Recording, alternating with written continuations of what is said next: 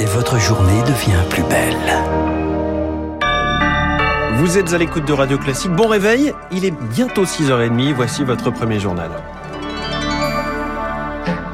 La matinale de Radio Classique avec François Geffrier. Et à la une ce matin, Charles Bonner, le meeting de Marine Le Pen et la stratégie du barrage. Le barrage contre le président sortant, tout sauf Macron qui s'oppose au Front républicain qui fait face au FN devenu RN.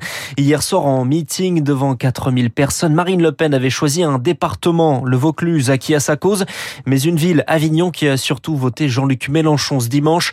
Et ça tombe bien car elle compte bien mobiliser ses deux électorats pour le second tour, Augustin Lefebvre. Plus que jamais, Marine Le Pen entend incarner le Rassemblement national, ce nom qu'elle a choisi pour remplacer celui de Front national. C'est à tous les Français que je m'adresse, au-delà des appartenances partisanes. À tous, patriotes de droite, patriotes de gauche ou d'ailleurs. Je dis notre seul parti, c'est la France. Appel aux électeurs de Jean-Luc Mélenchon, très convoité par les deux finalistes, et à tous ceux qui font le peuple que Marine Le Pen oppose à l'oligarchie incarnée par Emmanuel Macron.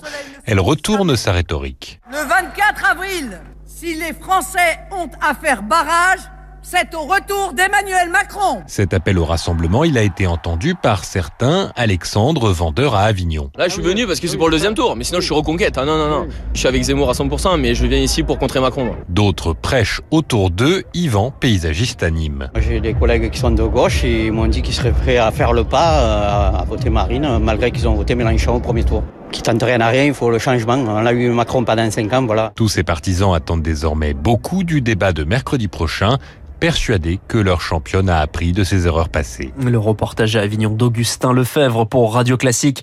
Emmanuel Macron tient quant à lui un deuxième meeting d'entre-deux tours demain à Marseille au parc du Pharaon. Avant ça, le candidat enfile le costume de président et se rend à Notre-Dame aujourd'hui, à trois ans après l'incendie de la cathédrale.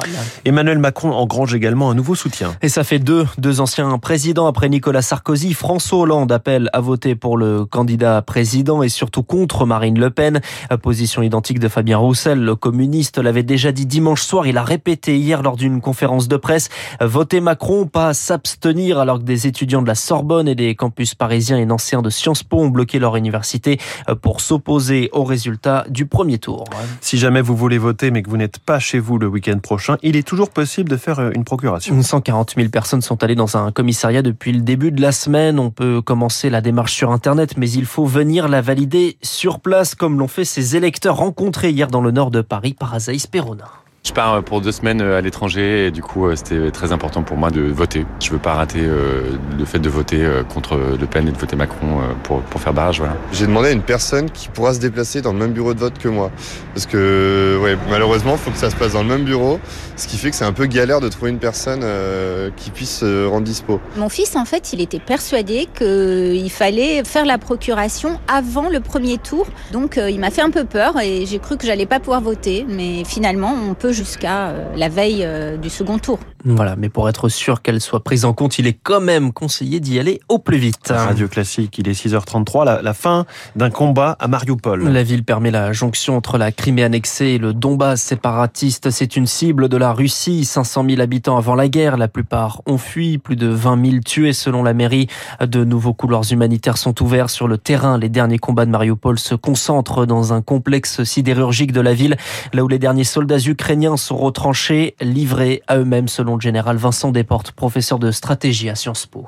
C'est un bastion avec beaucoup de tunnels dans lequel les défenseurs se retranchent, ressurgissent à droite et à gauche. Le problème des combattants de Mariupol est qu'ils sont coupés de leur ravitaillement. Ils sont en train de manquer de munitions, d'armement, puisque l'armement s'use, d'alimentation et d'eau. L'armée ukrainienne n'a évidemment aucun moyen de les soutenir puisqu'elle s'attend dans les jours à venir à une attaque en masse dans le Donbass. Donc elle est en train d'organiser sa défense. Il est à craindre que ces soldats se battent jusqu'à la mort ou jusqu'à leur reddition sans bénéficier d'aucune aide de la part de leur armée. Propos par Marc Tédé, on l'a appris dans la soirée. Le croiseur russe Moskva a coulé particulièrement endommagé hier par un tir de missile. Selon l'Ukraine, c'est un accident, dit la Russie. Les plus de 500 marins ont évacué hier. Cette perte est un coup dur pour l'armée russe selon les États-Unis. De son côté, Moscou accuse l'Ukraine de bombarder des villages russes situés à la frontière. Kiev rejette ces accusations, mais cet épisode fait craindre une nouvelle escalade.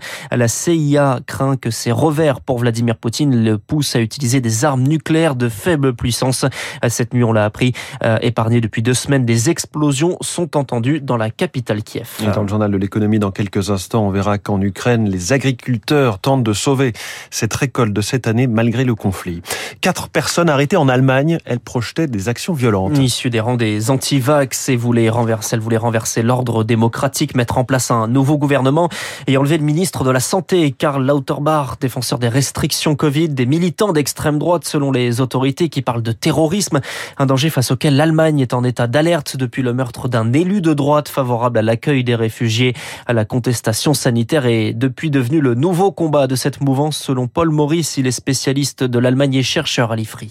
On a eu des attentats d'extrême droite très très violents ces dernières années en Allemagne. Le coup de filet sur ce groupe terroriste, c'est aussi quelque chose qui est en lien avec le mouvement euh, anti-vax. L'extrême droite a été un parce qu'elle rejette tout ce qui viendrait de l'État démocratique et qu'elle considère comme une ingérence dans sa propre liberté.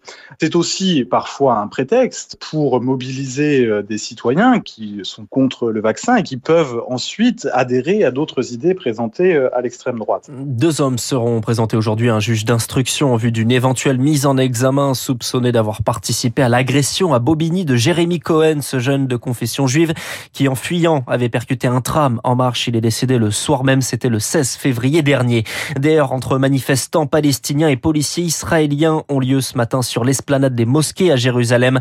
Les secours font état de sept blessés. Le football, Charles et les deux Olympiques jouaient hier soir. Marseille qualifié, Lyon humilié, l'OM vainqueur 1-0 sur le terrain du PAOK Salonique affrontera donc Feyenoord Rotterdam en demi-finale de Conference League. En Ligue Europa, Lyon perd 3-0 à domicile contre West Ham. Fin de l'aventure pour l'OL. Merci.